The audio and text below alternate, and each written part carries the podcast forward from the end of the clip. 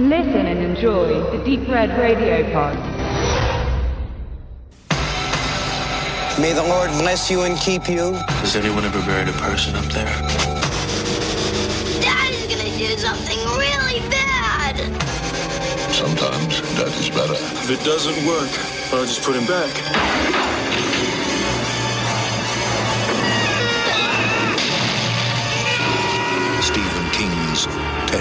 Cemetery. Rated R. Starts Friday, April 21st at theaters everywhere. Es ist immer schön, in alten Büchern zu lesen und so 30 Jahre zurück in die Zeit zu fliegen. Das große Stephen King Filmbuch. Bastei Lübbe, damals für 19 Mark 80 West, wie Benedikt sagen würde. Und das nächste Projekt einer großen Stephen King Verfilmung wird George Romeros Pet Cemetery sein. Romero, ein alter Freund des Autors, seit deren Zusammenarbeit bei der unheimlich verrückten Geisterstunde, ist zweifellos der geeignetste Mann für dieses Projekt. Die Pläne für eine Creepshow 2 liegen derzeit auf Eis, während der Plan für eine Verfilmung für das letzte Gefecht, die Romero ebenfalls übernehmen wird, bald realisiert werden soll. Pet Cemetery jedenfalls war das King-Buch, von dem Gerüchte umgingen, dass es jahrelang nicht veröffentlicht wurde. Das stimmt übrigens, weil es einfach zu furchtbar sei. Und in der Tat etwas grauenvolleres und konsequenteres konnte sich selbst der Meister des Makabren nicht ausdenken, denn hier werden viele Grenzen überschritten, die vorher als Tabuzonen galten. Das erinnert mich ein bisschen an die Biografie von Stephen, ähm, geht's schon los, von Steven Spielberg, die ich habe, die irgendwann auch Mitte der 90er endet und dann Ankündigung, nächster Film ist Soldat James Ryan und dort der Film als Weltkriegskomödie ausgeschrieben wird. Genau. Ja. Also man muss natürlich jetzt alles relativierend sagen. Es passiert ja viel im Filmgenre.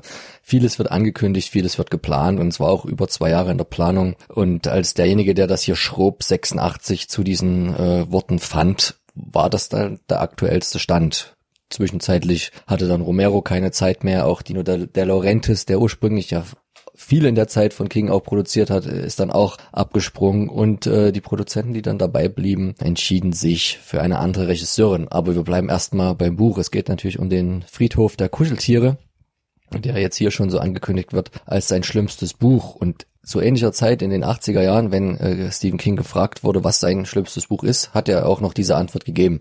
Ich wüsste jetzt nicht, was er jetzt 30 Jahre später sagen würde. Es sind ja nun ein paar dazu gekommen. Jetzt müssen wir uns jetzt noch ein bisschen besprechen, wie doll wollen wir eigentlich spoilern, weil die Geschichte ist ja breit bekannt und jetzt kommt die nächste. Wir spoilern bis aufs Blut. Bis aufs Blut. Jetzt kommt ja die Kino-Neuverfilmung, sonst würden wir das hier auch nicht machen. Wir geben auch zu, dass wir das äh, in zwei Teile machen, aufgesplittet haben. Wir sprechen jetzt über das Buch und die alte Verfilmung und so das Randgeschehen und werden euch dann direkt nach unserem Kinobesuch so eine kleine Rapid Reaction für das Remake, die Neuverfilmung darbieten. Aber erstmal zum Buch. Es war 83 erstmals als Hardcover veröffentlicht, 84 kam dann die ähm, Softcover Auflage und es hat wie viele Bücher Stephen Kings auch in seiner Anfangszeit ein wenig in der Schublade gelegen, weil nicht nur seine Frau, sondern auch er das anfänglich als, naja, nicht veröffentlichbar erachteten, weil es doch zu schrecklich war, zu nah auch an den familiären Umständen dran. Die Kinder waren halt irgendwie genau in dem Alter oder zumindest der eine Sohn, wie halt der Sohn, um den es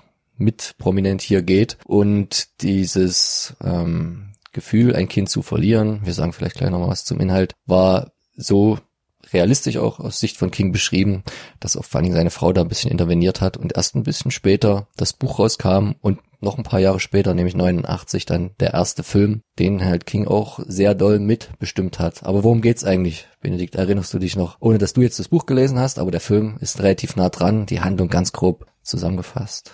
Tja, eine Familie zieht aus Land, so ist es im Film. In dem Fall ein Arzt zumindest, also gespielt von Dale Midkiff, weswegen ich den Film ja mag, weil ich Dale Midkiff als Darsteller, der viel zu wenig prominente Sachen gemacht hat, ja doch sehr mag. Time Track, sag ich bloß nochmal nebenbei. Und ja, es geht darum, es gibt natürlich dort in der Ecke äh, Umgebung einen mysteriösen Platz. Also es fängt an damit, dass halt die geliebte Familienkatze überfahren wird an einer schnell befahrenen Straße, wo die da wohnen. Und ja, und da gibt's den Nachbarn, der sagt, du, da gibt's ja so eine Möglichkeit, da gucken wir mal, ist zwar ein bisschen creepy und gefährlich, aber naja, geht schon, ist bloß eine Katze. Gehen sie eben an einen Ort, an dem man ja, Tiere begräbt. Und es ist einfach nur ein ganz kleiner Friedhof für Kuscheltiere, heißt es. Die Übersetzung ist völliger Blödsinn, also für Haustiere. Und Als aber das Leid so groß ist, dass man die Katze halt zurückhaben will, sagt er, na ja, da gibt's ja noch hinter dem Friedhof da noch was ganz Tolles. Da gibt's nämlich einen alten äh, Indianerfriedhof, da kann man die Katze verbuddeln, das Haustier. Und dann kommt es wieder zurück. Und das passiert tatsächlich. Die Katze kommt zurück, ist aber dann doch etwas, also wenn man überhaupt von Katzen als Wesen sprechen kann, wesensverändert, aggressiv, bösartig. Und wie sollte es anders kommen? Beim glücklichen Familienpicknick wird auch ein Kind überfahren. Der Familie, wie heißen sie im Film? Wie uns, äh, wie eine, wie ein ganz berühmter fiktiver Boxer, den wir auch sehr lieben. Creed. Ach so, siehst du? Aha. Jedenfalls äh, wird dann eben die Sehnsucht nach dem lebenden Kind äh, wird eben so groß, dass man überlegt, also der Vater, wenn es bei der Katze funktioniert, funktioniert es auch bei Kindern vielleicht. Und trotz aller Warnungen des Nachbarn, der immer im Deutschen klingt wie Admiral Akbar, tut er es und das Kind kommt zurück und die Folgen sind folgenschwer. Verheerend. Genau, also wir hatten ja schon angekündigt, dass wir äh, spoilern werden und die meisten von euch haben ja das Buch schon mal gelesen oder auch die alte Verfilmung gesehen. Und was ich voranstellen wollte, bevor Tobi äh, loslegt, dass wie vieles aus Stephen Kings ähm, schreiberlicher Kompetenz teilweise auf äh, seinen eigenen Erlebnissen basiert. Also die sind halt tatsächlich mal in jungen Familienjahren mit jungem Kind an so eine Straße gezogen, haben da in Maine gelebt, da denen ihre Katze ist auch überfahren worden und dann hat er so ein bisschen weiter gedacht und das Ganze gesponnen und dann auch, auch noch ein bisschen connected. Es gibt auch natürlich nicht nur da diverse Tierfriedhöfe und dann hat er die Geschichte sich ausgedacht und am Anfang gar nicht erst äh, veröffentlicht wollen, weil es ihm dann irgendwie zu weit ging. Kind, das stirbt, ähm, Zombies, irgendwie.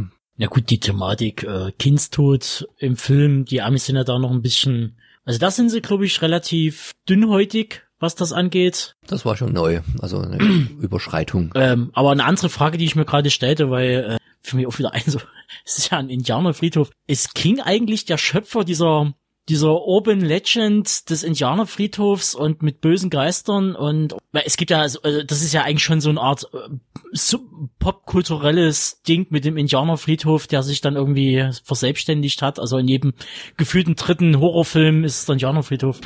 Das denkt man aber, aber ist es wirklich so? Weil ich kenne es eigentlich nur noch, ist es nicht auch bei Poltergeist irgendwie ein Indianerfriedhof und dann, und dann hört es bei mir schon auf. Aber ich glaube nicht, dass es erst so junges Phänomen ist. Ich kann mir schon vorstellen, dass das, dass, dass, dass die aus, halb Indianer aus- fragen. dass das die halb ausgerotteten Ureinwohner da schon, schon länger präsent waren in den urbanen Legenden der neuen amerikanischen Bewohner.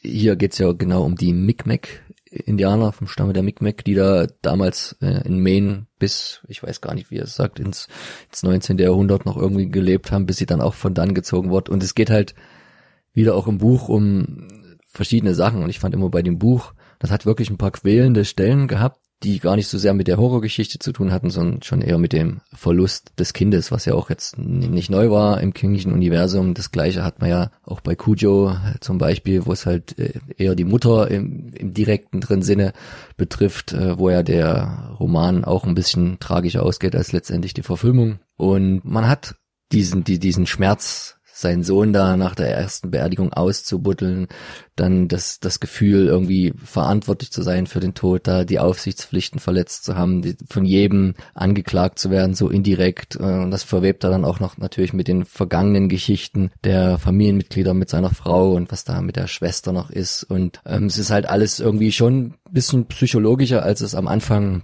man das denkt, wenn man jetzt hört Stephen King und Horror. Vieles davon, was im Buch aber ist, meiner Meinung nach, kommt aber dann im Film nicht an, weil das ist ja eine relativ zackige 95 Minuten Nummer, für die er übrigens auch das erste Mal selber ein Drehbuch geschrieben hatte, die er dann ziemlich runter auf den, den Horroraspekt da kürzt. Manches lässt er so ein bisschen weg an Personen, manches über- überhöht er auch. Es gibt ja dann so einen, naja, keine Ahnung, guten Geist, Victor Pasco, der auch Namensgeber für die deutsche Punkband zum Beispiel gewesen ist, also auch dort prominent in die Popkultur ausstrahlt, während der Film ja auch Popkultur mit aufnimmt, wie es King auch immer macht, kommen wir gleich noch, und dort halt so den Gegenpol zu dem, zu diesem bösen, finsteren Ort strickt, den ja der, der Friedhof macht, der ja Menschen in seinen Band zieht und die dann dumme Sachen machen, war jeder Vernunft, wie du ja schon gesagt hast, dass ja gerade ein Arzt eigentlich erstmal so an sowas nicht glauben sollte, aber dann die, die, die Verzweiflung, die Angst, die Hoffnung auf, auf das, was früher war, ihn dann doch zu dieser Tat treibt. Wie hat dir damals der Film gefallen, Benedikt? Der Dam alte. Damals ist gut, weil ich gar nicht weiß, wann ich die erste Sichtung eigentlich hatte. Es ist schon ewig her. Ich glaube, es war sogar vielleicht im Fernsehen eine gekürzte Fassung. Ich habe den Film tatsächlich aktuell das letzte Mal gesehen vor gar nicht allzu langer Zeit. Der war tatsächlich zwei Monate sein. ne, glaube ich. äh, Ja, möglich und sicherlich auch für die Zeit zurecht. Also zumindestens, wenn man dran denkt, nach welchen Bewertungsurteilen das gelaufen ist. Natürlich ist es hart. Also ich fand den, ich finde den Film nach wie vor gut guckbar. Er ist eben auch sehr kurz, er ist zügig gestaltet und für mich auch sehr atmosphärisch. Und vor allen Dingen gerade am Ende hin, wenn dann eben das Kind zurückkehrt, das ja wirklich in einem, ja, man sagt in den USA immer noch Baby, aber das ist vielleicht zwei Jahre alt oder so, äh, mit dem Messer da rumläuft und die Leute kalt macht und wie gut das auch gemacht ist. Das heißt, es ist wirklich furchteinflößend, weil es ist so geschickt gemacht mit, mit dem, ja, kleinen Darsteller oder wie auch immer die das gemacht haben, ähnlich wie bei Chucky, aber da ist er wirklich nur eine Puppe, das Kind von vorne zu zeigen, das Gesicht und das ist so gut geschnitten, wie es dann irgendwie über, mit dem Messer irgendwo langläuft. Das, das ist technisch so gut umgesetzt, dass es wirklich authentisch wirkt. Und dadurch natürlich umso gruseliger ist, wenn das Kind loszieht mit dem Skalpell und unheimliche Mordtaten begeht. Auch wenn der Bodycount ja sehr gering bleibt, ist es halt trotzdem sehr intensiv. Der Film ist auch nicht so zeigfreudig geworden, wie es, glaube ich, ursprünglich mal geplant war, wenn das auch ein Herr Romero gemacht hatte. Das ist jetzt kein, keine harte Zombie-Splatter äh, geworden. Da musste wohl auch Mary Lampert ein bisschen Überzeugungsarbeit leisten, Richtung King das gar nicht so grafisch umzusetzen, wenn ich da richtig informiert bin, wie er es ursprünglich wollte mit seinem Drehbuch. Also ich habe den Film als Videofassung gesehen aus der Videothek. Hat meine Schwester wollte den, glaube ich, haben und ich durfte dann mal so kurz mit rein äh, lunchen und Welche Szene war's? also ich glaube die die Szene die äh, zwei Szenen die äh, die hängen blieben eher atmosphärischer Natur das war zum einen dieser riesengroße Biberdamm der sehr furchteinflößend groß einfach war relativ klein ich bin immer noch klein Totholz. macht das Alter. Oder wie ist Ähm, denn im Buch? Genau, das ist ja ein riesiger Wall, der schön in Szene gesetzt ist. Und dann natürlich die Szene mit der dahinschimmelnden Schwester. Zelda. Mhm. Genau, die hat mich, glaube ich, es ist sehr, sehr lange verfolgt als äh, kleiner Bub. Aber im Großen und Ganzen, ich habe den dann viele Jahre später, äh, jetzt vor zwei Jahren oder so, habe ich den, glaube ich, gesehen, ist leider meines Erachtens schlecht gealtert. Also es gibt ein paar Szenen, die sind immer noch klasse. Ich finde halt speziell die, die Thematik. Dann am Ende, das Kind läuft amok mit dem Messer in der Hand und der Vater ist quasi gezwungen, sein eigenes Kind zu töten. Das ist ja was, ist ja ein Unterschied, ob ein Kind durch einen Unfall ums Leben kommt oder ob man selber Hand anlegt. Vor allen Dingen mit der, mit der Thematik, man weiß eigentlich, ist es ja schon tot. Aber wenn es natürlich trotzdem auf, auf den Vater zukommt mit den Worten Daddy, ähm, dann, ähm, dann, Da, dann fällt du- schwerer, die Heroinspritze ihm in den Hals zu rammen. Quasi. man fragt sich natürlich aber im Nachhinein, warum hat der Nachbar nicht einfach seine Klappe gehalten, dann wäre es nicht so weit gekommen. Gut, also das erklärt der Film nicht, aber das Buch, das ist halt das, dass, dass diese, diese negative Aura, die von diesem Ort ausgeht, einem in sein Band zieht und dann Sachen machen lässt, die man nicht tun sollte. Das ist ja auch so einmal das Motiv des, des, des, des Kindstods und einmal das Motiv des bösen Ortes, was ja äh, auch schon in dem Sinne recycelt ist bei King mit Shining, ne, wo halt auch schon das zutiefst Böse von dem Hotel ausgeht, was ja auch wiederum in der Kubrick-Verfilmung ganz an den Rand so ein bisschen drängt und wo es ein, wo man dann einfach nur einen verrückten Jack Nicholson hat, aber diese, die, diese böse Aura des Hotels ist ja auch im, im Roman viel präsenter. Wir haben ja Mary Lambert gehabt. Ich weiß gar nicht, wie man damals auf sie gekommen ist, weil sie war eher eine aus dem Musikvideobereich kommende Regisseurin, hat da ganz viel für, was war denn dabei? Sting, wen hat sie denn noch inszeniert? Müssten wir jetzt nochmal gucken. Also sie hat ganz viele Musikvideos gemacht, gar nicht so viel Filme, sind auch danach nie so viel dazugekommen. Bisschen Serie, spannend. Ich habe den Film seit Ewigkeiten mal wieder geguckt und ich muss wirklich den Fernseher wechseln. Ich war so, so erbost, wie schlecht der aussah, wie videomäßig müllig. Aber ich habe dann nochmal in meinem Laptop geguckt zum Vergleich und da war dann dieses schöne, alte, grieselige Bild, wie man es so gewohnt ist von einem Kinofilm der damaligen Zeit, wo ich dann gesehen habe, das lag zum Glück nicht an dem Film, sondern an meinem Scheißteil von Fernseher. Ich muss wirklich mal bei dir gucken, Benedikt, ob das besser wiedergibt. Ähm, das hat mir gar nicht so gefallen. Aber an sich hat er auch für mich die meiste Wirkung verloren. Und wie du schon sagtest, auch die Szene mit der Zelda, mit der Schwester, in dem Buch ja auch so eine Passage, die da schon sehr quälend erzählt ist, wo man auch gut dann die Hintergrund bekommt, warum seine Frau von dem Louis Creed da den Tod so ausklammert aus dem Leben auch der Tochter mit dem Hintergedanken. Also es ist immer wieder schön, dieser kleine Mikrokosmos an Leuten, der bei King halt immer so wichtig ist und das Ganze über den reinen Horror hinaus hebt, weil er es eigentlich doch sehr real abbildet. Was müssen wir noch sagen zum neuen Film? Vielleicht. Zum, zum alten können wir nochmal zum Alten, nachgeben, ja. dass es eben auch noch ein Sequel gab, das Ja. ebenfalls von Mary Lambert inszeniert wurde, nachdem der Film sicherlich im Kino und dann auf dem Videomarkt sehr erfolgreich war, der erste. Und zwar ganz schlicht Pet Cemetery 2 genannt. Schlagkräftig bespielt mit Edward Furlong, der damals ja schon einen Hype hatte durch Terminator 2 und ähnliche andere Projekte ging es immer weiter hoch. Das ging aber auch ganz schnell bei ihm wieder runter. Return of the Living Dead 3. Ja, zum Beispiel, stimmt, genau. ja. Und mit Clancy Brown zum Beispiel als, ja, als Stiefvaterfigur. Und hier kehrt man, also eigentlich ist der Film eine Art Remake des ersten. Nur eben, dass jetzt hier eben keine Katze, dann ist es ein Hund, äh, der wiedergeholt wird, dann ist es aber auch wieder eine Kreativ. wie, wie, wie kreativ. Muss aber sagen, dass mich der Film atmosphärisch auch noch mitnimmt. Das heißt, gerade diese, diese Tiersequenz, wo ich nie richtig wusste und das bis beim letzten Mal auch nicht wusste, ist es jetzt, das ist eine geschickte Mischung aus Puppe und aus echtem Tier. Wenn das wiederkommt, auch mit diesen Augen, die dann so strahlen, wie wenn man eben Tiere, das reflektiert ja, wenn man da Licht drauf hält, in die Richtung der Augen. Das ist sehr gut gemacht. Also technisch schon sehr gut, der Film. Und ich, da, da wegen seiner, ebenfalls wegen seiner Kürze und Dichte und der Atmosphäre doch sehenswert empfinde. Und da ist ja auch dann wieder die Mutter sehr eine starke Rolle, die eben auch dann irgendwann dahin scheidet, beziehungsweise da muss man halt was machen.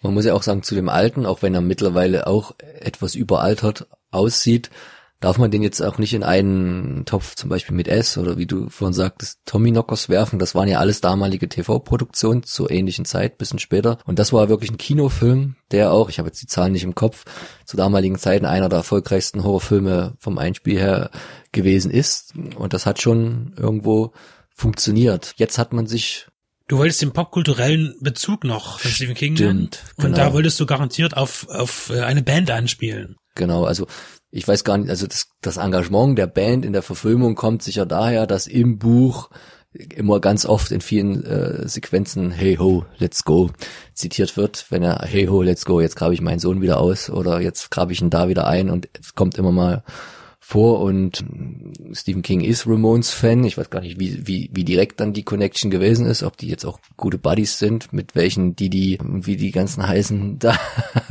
Ähm, und auf jeden Fall hat man ja dann im Film an sich noch das titelgebende Lied, das sie ja direkt für den Film geschrieben haben und dann noch eingebaut in die Handlung noch ein anderes Lied, genauso wie es natürlich auch wieder kleine Hinweise gibt auf das Kingische Universum. Da ist mal vor allen Dingen im Buch so die, die, die Rede von dem tollwütigen Bernardiner oder von dem Ort Salem und oh, was ist das für ein komischer Ort? Was heißt denn hier Jerusalem Slot und so? Also sein kleines Kingematic Universe und mal gucken, wie genau solche Sachen jetzt in dem neuen Film untergebracht werden. Ich war eigentlich schockiert, aber das liegt daran, dass wir wahrscheinlich die Story kennen und gesehen haben, dass der letzte Trailer, den ich im Kino gesehen habe, das war, es war in zweieinhalb Minuten der Film und auch noch chronologisch richtig. Du hast alles gesehen, wo ich mir dachte, wa- warum macht ihr das, Max, Leute? Max ist an die Decke gegangen neben mir, der, der, der, der hat fast sein, sein Bier quer, quer über die Masse verteilt. Also man hat, man hat schon an dem Trailer gesehen, dass es relativ originalgetreue Wiederverfilmung zu werden scheint, weil, weil in den Szenen Also es sollen wohl, sollen wohl ein paar Änderungen drinne sein, hat wohl schon King irgendwie selber gesagt. Äh, wir werden, wir, ihr werdet es dann hören, wie wir den fanden. Ist letztendlich aber wirklich, du guckst den Trailer an und du kriegst alles gesagt, aber das ist wahrscheinlich ähnlich wie mit dem Serienformat in den Staaten, dass du halt den, die Vorschau kriegst für die nächste Folge irgendeiner Serie und ich muss dann immer wirklich hektisch, panisch alles zur Seite stoßen, samt der Frau äh, schnell auf Stopp drücken, äh, die Fernbedienung suchen, Mumiani, um mich ja nicht vorspoilern zu lassen. Aber das ist, heutzutage musst du das wahrscheinlich so machen, weil sonst die Leute zu doof sind. Ich weiß es nie. Oder gab da mal die Theorie, dass ja ein, ein Kinobesuch in den USA extrem teuer ist, weil wenn du, man geht aus von einem verheirateten Pärchen, äh, die haben Kinder, es gehen die ins Kino, da bezahlen die jetzt 15 Dollar jeweils an der Kinokasse, ist mal bei 30 Dollar, Babysitter für vier Stunden kostet dann auch nochmal 40, Parkplatz und so weiter, da geht's dann zu 100 Dollar und deswegen hey, aber, werden aber Unlimited oftmals Refill bei Popcorn und äh, Cola. Ja. Gut, aber trotzdem. Und da kommen so hohe Kosten ran, dass sich viele Kino-Trailer-Cutter sagen, wir müssen den, den ja so machen, dass die Leute möglichst viel sehen und wissen, was sie kriegen. Das ist auch so, so total paradox. Aber man könnte sich ja auch kein SUV zulegen und nicht das halbautomatische Sturmgewehr. Das kostet auch Geld und äh, das wurde natürlich, wenn man das weglässt, dann Kinobesucher. in den USA fährt niemand SUVs, die fahren Trucks. Ja. Man Wo sagt dann immer mehr Pickup. Wo wir wieder bei Stephen King sind und Und bei Steven bei Seagal. Aber das ist eine andere Verbindung, die hat jetzt. Wir sind auf jeden Fall gespannt, ob er selber wieder eine kleine Rolle hat, weil im Original hat er die ja. Wer er noch nicht entdeckt hat, einfach mal suchen. Erkennt man an der klassischen Frise ohne Vollbart, noch so als kleiner Tipp. Und es ist jetzt nicht der bekannte Cast, oder? Es waren jetzt keine. Ja, Dale Midkiff, eben der ja, ich meine, ich natürlich. meine im, im, im neuen dann. ja, doch im neuen äh, hast du ja Jason Clark ziemlich groß im Geschäft, macht viel Blockbuster ähm, und ist auf jeden Fall ein Gesicht, das gerade im amerikanischen Kino aktuell sehr populär ist. Zum Beispiel. Wen hast du noch auf der Liste? Ne, der zweite Name John Lithgow. Schon, Der den Admiral Akbar spielt. schon etwas länger populär im amerikanischen Kino. Cliffhanger oder so, die großen Bösewichte, die er da gespielt hat, oder Mein Bruder Ricochet, Kain. Ricochet oder so, Mhm. ne? Jetzt ein alter Mann, aber passt für die Rolle ganz gut, weil im Buch ist sie, glaube ich, auch von einem 81-Jährigen besetzt. So alt ist er, glaube ich, noch nicht, aber es wird schon stimmen. Ja, wir sind gespannt. Ihr hört jetzt in wenigen Sekunden direkt unsere Rapid Reaction, die aber noch zwei Tage für uns zum jetzigen Zeitpunkt in der Zukunft liegt. Ihr seht, wir machen wieder einen, einen offensichtlichen Zeitsprung wie in der letzten Sendung. Mal sehen, ob er auch so lustig wird. Seid gespannt, wir sind es auf jeden Fall. Herzlich willkommen zurück, liebe Hörer. Vor ein paar Sekunden haben wir euch angekündigt, dass wir jetzt unsere Rapid Reaction auf Friedhof der Kuscheltiere das Remake geben werden. Wir haben gerade einen gemeinsamen Kinobesuch durchgestanden, muss man ein bisschen sagen. Benedikt, Tobi und ich plus die Mädels noch im Anhang. Die wollen sich aber hier leider nicht zu Wort melden. Wäre ja auch mal schön gewesen. Ich muss gleich ein wenig Buße tun. Ich habe gesagt, der Trailer, den ich von einer anderen Kinovorstellung gesehen habe, verrät alles haarklein, wie der Film ablaufen wird. Da muss ich jetzt meinen Hut ziehen. Das war nicht so, da hat man mich ganz gut in die Irre geleitet, gemessen daran, was ich erwartet habe, gemessen daran am Buch und an der ersten Verfilmung von Mary Lamport. Genug der Lobeshymnen, denn da hört's bei mir eigentlich auch schon fast auf. Ähm, wir haben so andere Kollegen im Internet, die den Film ein wenig eher gesehen haben, schreiben, sehen, dass die erste Hälfte noch relativ ähnlich ist, zur ersten Verfilmung vor allen Dingen, gar nicht unbedingt zum Buch. Und danach weicht es ab. Und das ist auch schon das Hauptpositivum, was man dem Film zuschreiben muss. Er bleibt überraschend, wenn man sich danach ausrichtet, was man erwartet. Aber was dann kommt, wir wollen es eigentlich auch gar nicht so anreißen, um jetzt hier nicht noch mehr zu spoilern, ist in meinen Augen schwierig gewesen, weil wer auch immer das Drehbuch geschrieben hat, in dem Fall war es ja Stephen King nicht selbst, keine Ahnung, wie er sich dazu geäußert hat. Es macht wenig Sinn und hat mehr bei uns zur Erheiterung gesorgt als zur wolligen Gänsehaut, oder? Habe ich jetzt noch irgendwas gesagt, ohne zu viel zu verraten? Es werden halt Kniffe getan und Wendungen eingeschlagen, die konträr zum Buch laufen. Was grundsätzlich nicht immer falsch ist, man kann was verändern, manchmal muss man verändern, obwohl sich das Buch eigentlich ganz gut zu einer getreuen Umsetzung anbot. Man hat es bei der ersten eigentlich ganz richtig gemacht, was man hier aber gemacht hat, war relativ schlimm, weil es irgendwie nicht so richtig gepasst hat, oder? Der Film reißt eben im Finale, also wirklich bis zur letzten Sekunde, bis zum Schlussbild und Schlussgeräusch in eine völlig andere Richtung, die aber so over the top ist, äh, zu gewollt ist, irgendwas ganz krass, übel, spektakuläres zu kreieren, was der Film aber nicht braucht. Für mich war problematisch, gut, man weiß, worum es geht, grob, und äh, ich fand den Film aber durchgängig langweilig, muss ich sagen. Erstens, also selbst wenn man den Film jetzt überhaupt noch nie das, das Buch nicht kennt und auch den, den, die erste Film nie gesehen hat, weiß ich auch dann nicht, ob der Film wirklich spannend wäre, weil ich finde, er ist einfach nicht wirklich atmosphärisch umgesetzt. Ist er einfach nicht. Es gibt ein paar Lichtblicke, man hat teilweise mit guten Effekten gearbeitet, dann aber auch wieder mit merkwürdigen Effekten, gerade was so Greenscreen-Sachen anging. Es gibt ein paar nette Verweise, zum Beispiel eben bei der äh, Trucker-Sequenz, wo das Kind überfahren wird im ersten, oh, jetzt habe ich schon gespoilert, aber ich denke, das ist bekannt. Äh, als das Kind überfahren wird, wird der Trucker ja abgelenkt im ersten Teil, weil er auch laut Radio hört und ich glaube, er schüttet irgendwie eine Bierdose um oder, oder Cola-Dose, irgendwas. Äh, und da läuft ja im Radio äh, Sheila is a Punk-Rocker und in dem Fall ist es ganz nett, dass man eben dort ist ja im aktuellen Film der Trucker abgelenkt von einem Handyanruf von einer gewissen Sheila. Das ist dann ganz nett, aber das reißt es eben nicht raus, zumal man dann auch noch die, nicht die Frechheit besitzt, aber es ist ein bisschen komisch. Äh, am Ende eben der Abspannsong eben dann natürlich der Song ist, der von den Ramones für den Film damals geschrieben wurde, aber interpretiert von einer anderen Band. Es fühlt sich auch komisch an. Äh, ja, also man, man versucht ein bisschen metamäßig zu arbeiten, aber das reißt alles nichts raus, weil der Film einfach für mich keine Atmosphäre besessen hat. Die Darsteller sind eigentlich alle ganz gut, aber irgendwie äh, holen die nichts raus aus dem, was da also aus dem Drehbuch kannst du jetzt auch nichts rausholen, aber ich muss auch meine Meinung revidieren, die ich vorweg geäußert hatte, dass der Original schlecht gealtert ist. Nachdem ich das jetzt gerade gesehen habe, der Film hat garantiert ein Vielfaches gekostet vom dem Original. Es ist wirklich plumper Horror, wie ich versuche seit Jahren diesem aus dem Weg zu gehen und jetzt habe ich ihn leider auf der großen Leinwand gesehen, wie er es überhaupt dorthin geschafft hat, ist mir völlig Rätsel, weil der wirkt in vielen Stellen so TV-filmmäßig, also gerade bei den Greenscreen-Sachen, äh, Friedhof bezogen? Äh, zum Budget muss ich sagen, ich denke mal, dass das damals und heute sich gar nicht so viel nimmt von Inflationsbereinigung und so weiter. Darum geht es aber nicht. Was, was ich sagen muss, ist, dass, das, dass die Erstverfilmung von 89 so übel ist, so brutal ist, gerade im Finale. Der Reboot, das Remake erreicht es nicht. Und da ist das Problem, wann macht man ein Remake eigentlich rein theoretisch, wenn die Zeit reif ist, weil irgendwas Neues, Innovatives da ist. Und es gibt viele gute Remakes und dieses gehört nicht zu der Kategorie. Man kann ihn fast gleichsetzen von der Qualität her mit dem Carrie Remake. Tatsächlich äh, Brüder ist oder Brüder war dann als der Original und ähnlich verhält sich das, was die Drastik angeht, auch mit dem Remake von äh, Friedhof der Kuscheltiere. Bei Carrie konnte man aber wenigstens noch sagen, wenn du das Original nicht kennst, wenn du das Buch nicht kennst und guckst dir so einen Teenie-Horrorfilm der heutigen Zeit an, dann hat das irgendwie funktioniert.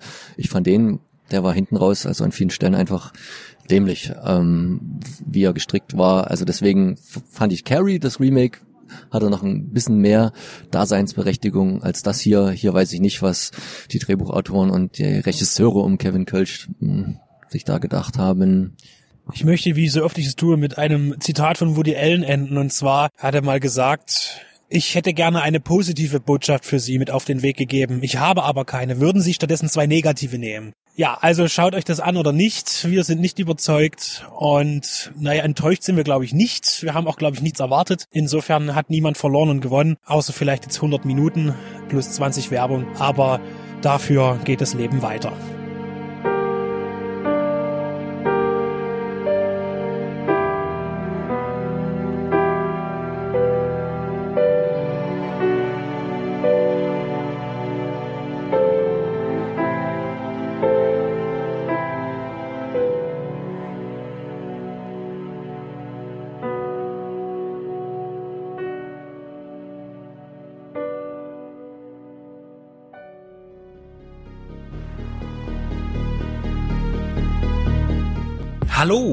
Ist der Benedikt von Deep Red Radio, unseren Filmpodcast für die Liebhaber und Liebhaberinnen des Genre und Independent Kinos. Ja, uns gibt es seit nunmehr 2012 in verschiedener Besetzung, aber immer beständig und bieten euch ein umfangreiches Audioprogramm zu Spielfilmen, zu Serien. Wir haben auch Interviews für euch im Angebot, Specials, mal länger, mal kürzer ein buntes Programm. Was kommt aktuell auf Blu-ray und DVD raus? Nicht alles kommt in unser Portfolio, aber das für uns Wichtigste und Interessanteste. Schlechte Sachen, gute Sachen, was lohnt sich, was nicht und was kommt im Kino. Auch das haben wir im Auge, auch wenn wir nicht immer ganz aktuell sind und alles abgrasen. Wir kommen zu Wort zu den Sachen, die uns interessieren und hoffentlich auch euch.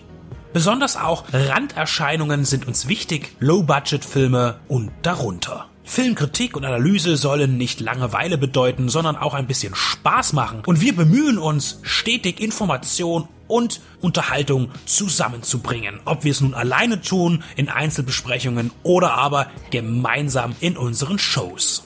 Wir berichten auch gerne vom großen Rummel auf den Filmfestivals. Sehen konnte man und wird man uns auf dem Cinestrange Cineways Filmfestivals, auf dem Fantasy Filmfest der Journale oder dem Hardline Kino Extrem. Vor unseren Mikrofonen unterhielten wir uns mit John Landis, John Glenn, Sam Furstenberg oder auch John Huff. Des Weiteren auch Darstellern wie Charles Rettinghaus, Toby Jones, Dieter Laser oder Klaus-Theo Gärtner. Beziehungsweise auch Menschen, die hinter dem Ganzen stehen, Label- und Programmchefs.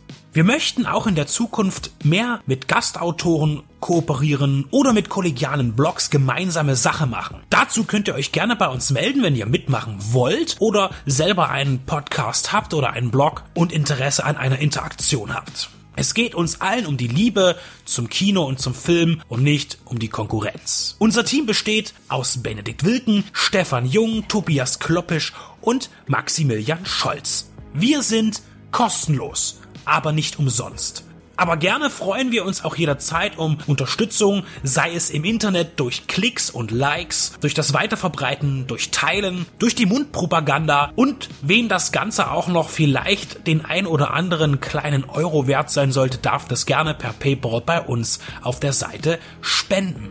Denn wir sind nicht werbefinanziert, sondern wir finanzieren uns selbst. Das heißt, alles kommt aus unseren eigenen Taschen, aus unseren Erwerbstätigkeiten und das tun wir auch gerne. Nur jede Unterstützung wird begrüßt. Über 140 Stunden bekommt ihr mittlerweile bei uns und das sind knapp 1000 Filmbesprechungen, Serienbesprechungen oder Interviews, Features und Berichte.